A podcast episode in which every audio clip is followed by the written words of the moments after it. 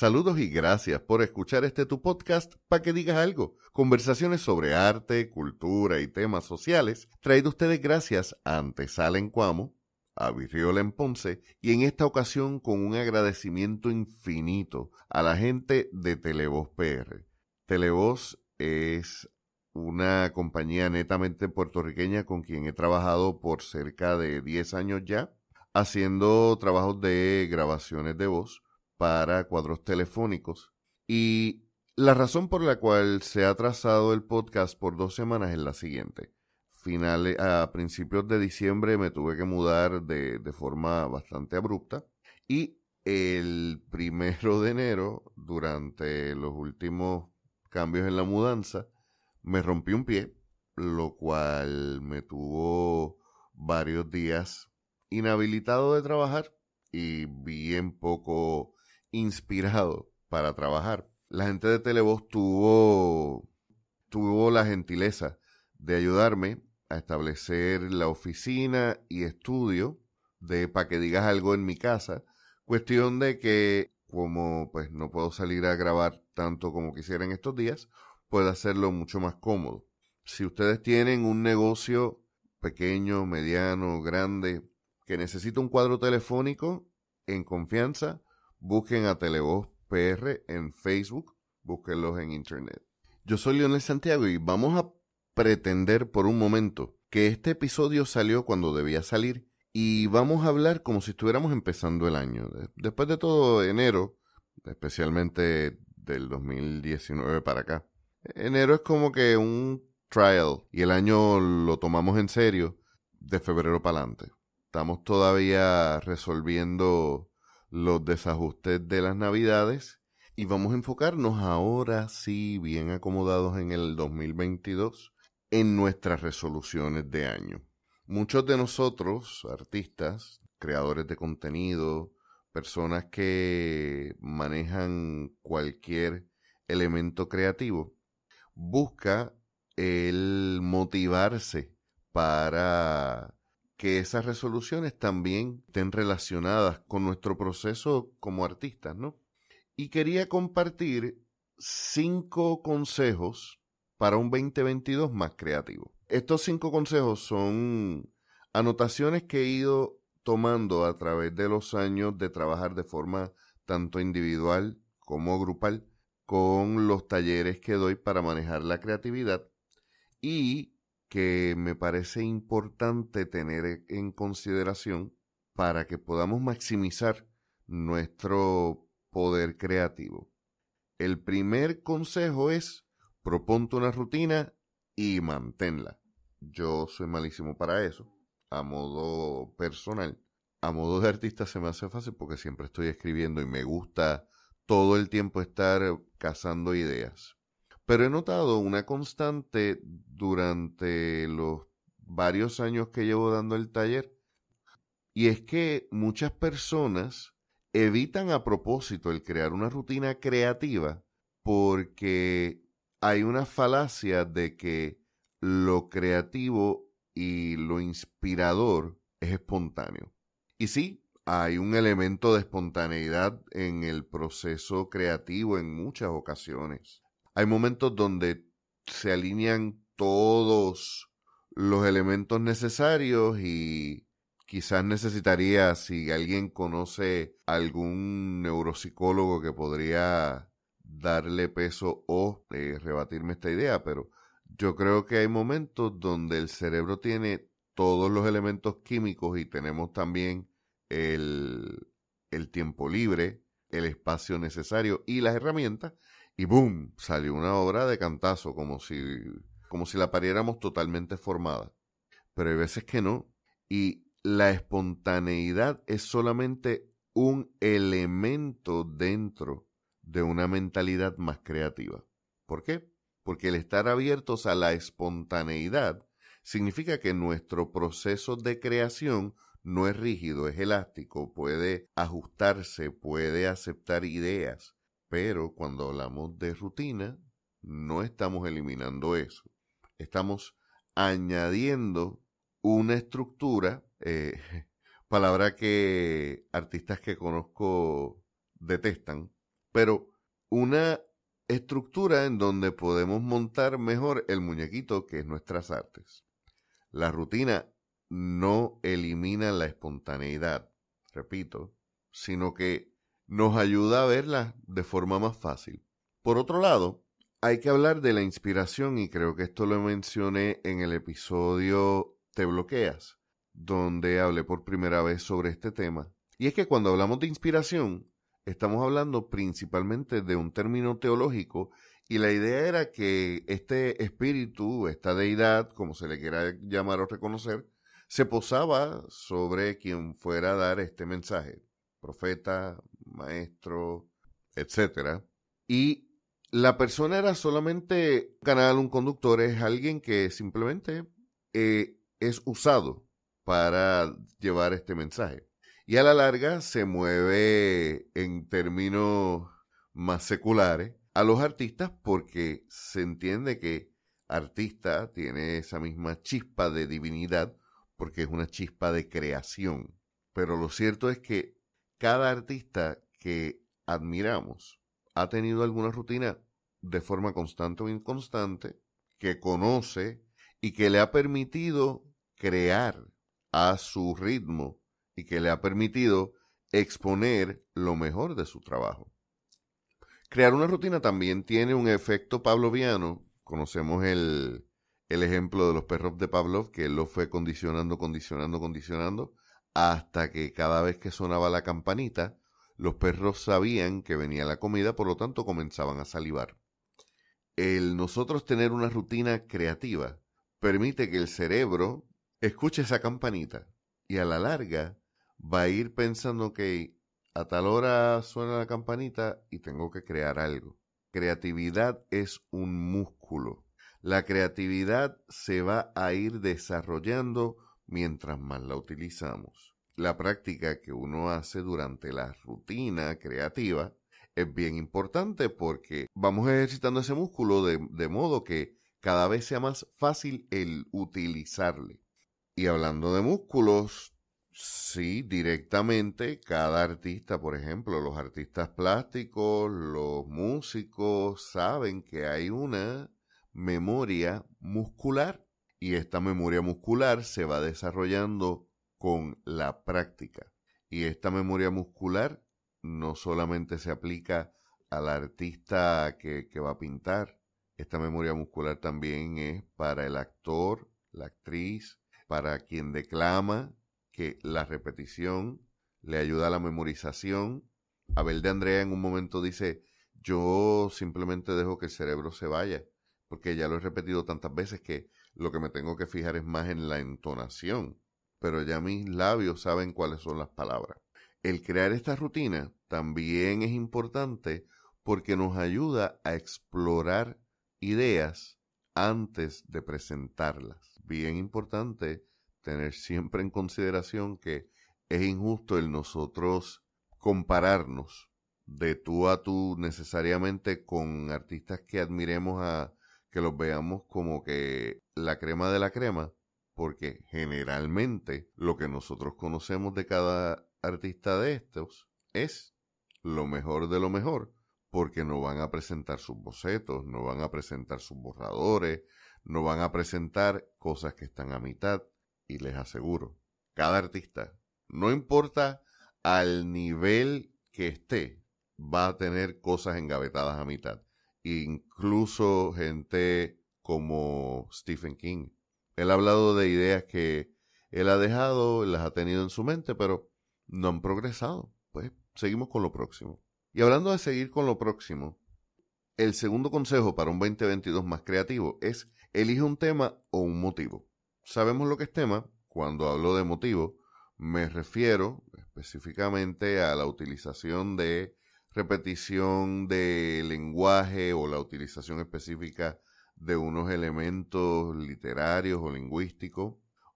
Margie Garriga, en la conversación que tuve con ella, habla de elegir una paleta de colores para expresar unas ideas o unos sentimientos, etc.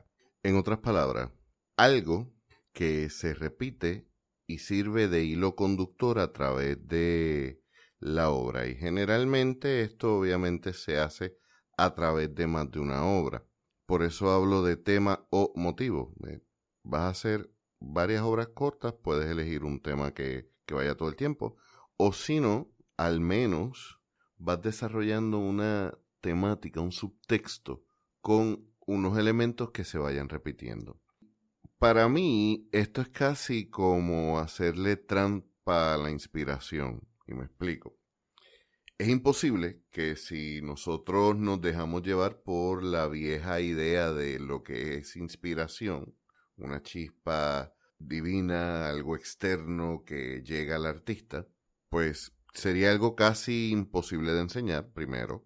Y segundo, como he dicho en otras ocasiones, solamente podríamos crear pocas obras o, a menos que tuviéramos un montón de esos momentos donde toda la química en el cerebro se alinea en el momento perfecto y tenemos todas las herramientas a la mano para crear. Pero si hablamos que es un músculo, que es una rutina, ¿qué vamos a hacer cuando nos sintamos esa inspiración? Porque no es lo mismo el uno ir al gimnasio donde no hay una inspiración, pero sí hay una motivación. Y aquí es entonces donde el uso de temas o el uso de motivos nos ayuda a mantener la rutina constante y corriendo. El utilizar un tema, el utilizar un motivo, nos permite entonces ya ir a nuestro medio vacío con alguna idea, aunque sea vaga, de lo que queremos transmitir el tener también unas herramientas o unos elementos que vamos a ir insertando continuamente, nos ayuda también a permitir que el cerebro se encargue de rumiar otras ideas, mientras nuestro cuerpo de forma automáticamente ya va transmitiendo al medio que utilizamos esos elementos, esos temas o motivos en la obra. Así no tenemos que esperar de forma pasiva el que llegue una inspiración.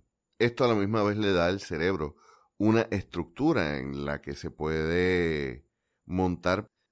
El tercer consejo para un 2022 más creativo, edúcate, estudia, aprende. Yo no estudié literatura y lo he mencionado antes en ocasiones, me he sentido menos porque me he rodeado de personas que saben muchísimo más que yo sobre el tema.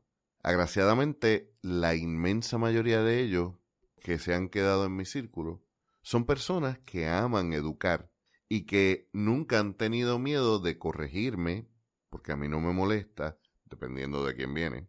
Pero en muchas ocasiones también entiendo que por distintos motivos hay una versión a la academia, hay una versión al conocimiento recopilado y eh, manejado de forma académica como que desde las torres de marfil y yo entiendo, jode, la arrogancia de algunos educadores o de algunos mm, que mueven la cultura hace que uno tema el exponer su trabajo porque no sabe o no tiene referentes para saber qué tan bueno o tan malo es, pero crea también un resentimiento porque las artes deberían ser para todas las personas de la comunidad y la sociedad. Alguien dijo una vez, y perdonen que no tengo la cita, que debería educarse, que se debería enseñar arte en las escuelas, no para que hayan más artistas, sino para que hayan mejores seres humanos.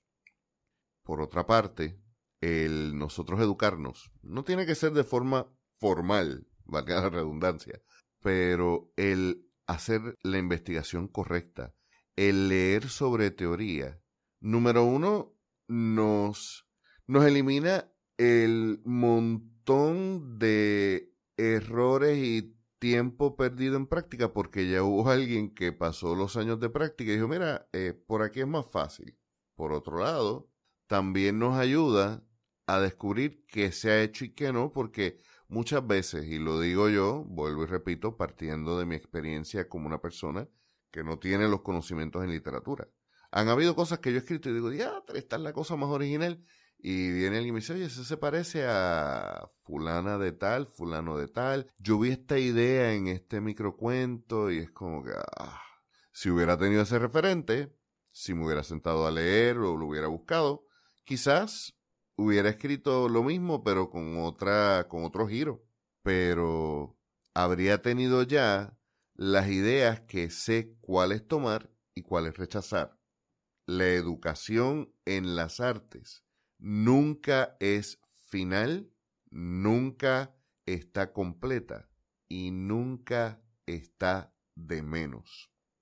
El ser creativo también requiere que uno va a ser una esponja que va a absorber todo lo posible y lo va a exponer en el formato, en el medio o con remezclas de elementos distintos. Y esto es bien importante porque como mensaje documental que me encanta, lo he visto mil veces y lo recomiendo a ojos cerrados, Everything is a Remix. Cuando nosotros venimos a, a ver cada vez más hacia atrás, la creatividad no necesariamente es originalidad, sino el mejor uso de distintos, de distintos elementos y de distintas inspiraciones o influencias presentadas de una forma distinta. Eso es todo.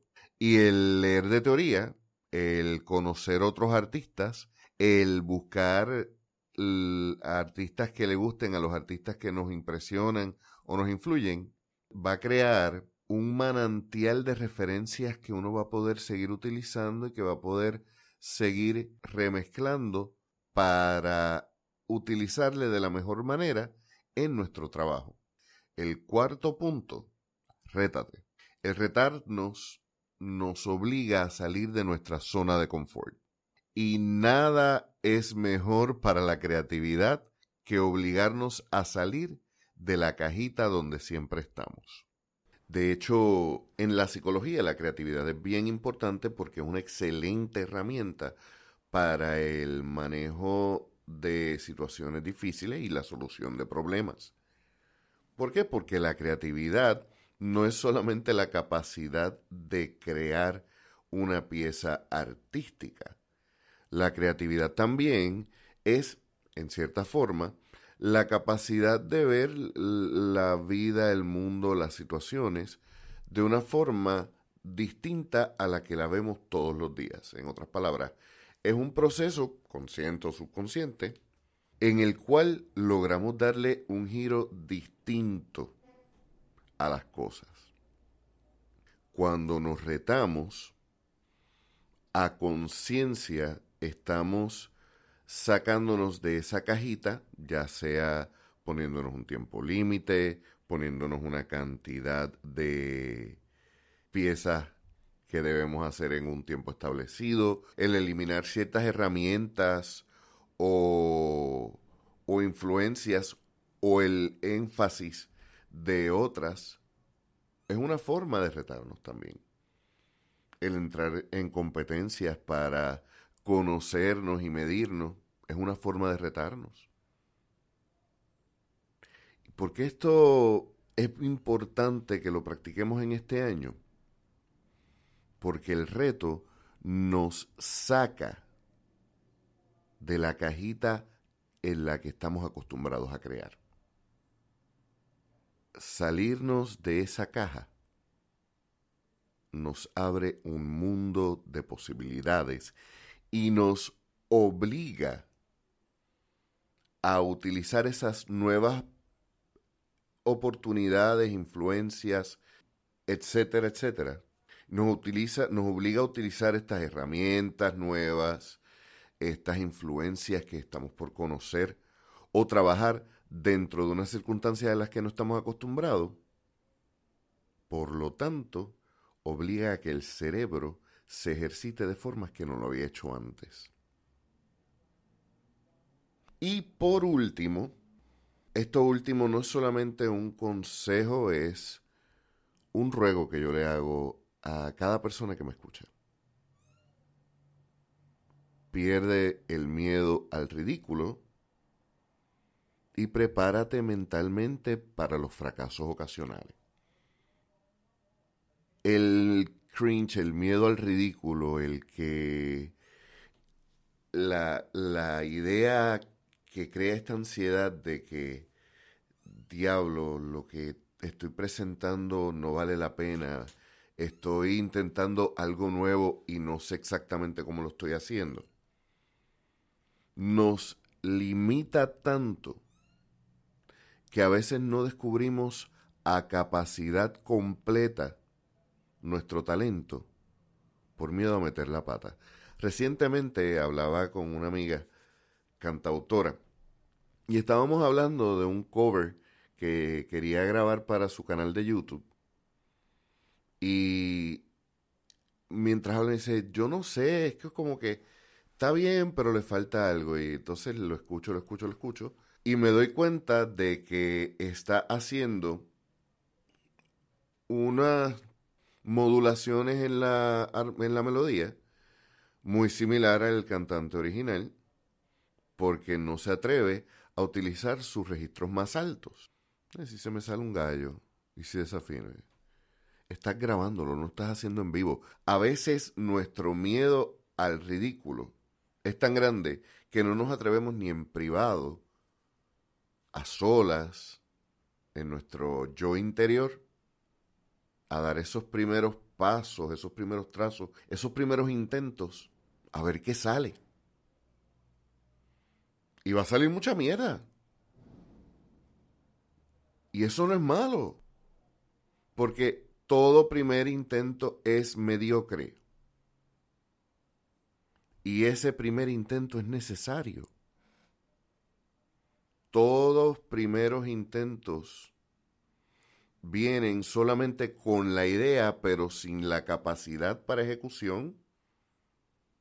Pero si no hay un primer intento, no hay un segundo. Y si no hay un segundo, no hay un quinto. Y si no hay un quinto, no hay un décimo. Y si no hay un décimo, etcétera, hasta que lo perfeccionamos. Mm, quizás sonará bien cliché, pero esa vergüenza es un miedo que nos paraliza.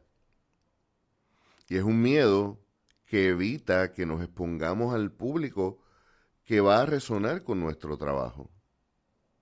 Y esto, bien dirigido, número uno, nos va a traer las reacciones que necesitamos, no solamente a nivel de redes sociales, sino a nivel personal. El artista necesita retroalimentación, pero también Perder el miedo significa crear con libertad. A veces yo hablo con artistas que están, entre comillas, bloqueados. Y lo que tienen es un miedo al fracaso. Y primero no han definido el éxito. Y el éxito puede ser ganar esta competencia. Pero ¿sabes qué? Quizás participaste en la competencia, no ganaste, pero hiciste los contactos necesarios para seguir trabajando otras, otros futuros proyectos. Eso también es éxito, por lo tanto, no fracasaste. Si perdemos ese miedo al bochorno, ese miedo a la vergüenza, ese miedo, e, esa vergüenza que vive en nuestra cabeza de forma innecesaria, podemos crear en paz. Y bueno, vamos a dejarlo hasta aquí el día de hoy. Gracias por su paciencia conmigo. Espero que este episodio les haya sido de gran ayuda. Y si fue así, comunícate conmigo. Estoy en Facebook como Firmo San Vega o Soy San Vega y eh, como San Vega en Instagram. Además, en las notas del episodio voy a dejar algunos ejemplos de mis trabajos literarios y como siempre, el enlace a nuestros distintos esfuerzos en las redes sociales, tanto Facebook, Instagram como nuestra tienda. Y en especial, siempre recordamos, 100% de nuestras ganancias van directamente a artistas puertorriqueños, pero en esta ocasión hemos creado también dentro del Linktree que van a ver en las notas del episodio, un espacio específicamente para ciertos artículos de los cuales estaremos donando parte de la ganancia a los esfuerzos de Elisaura Vázquez y la antología Poesía para estar vivas.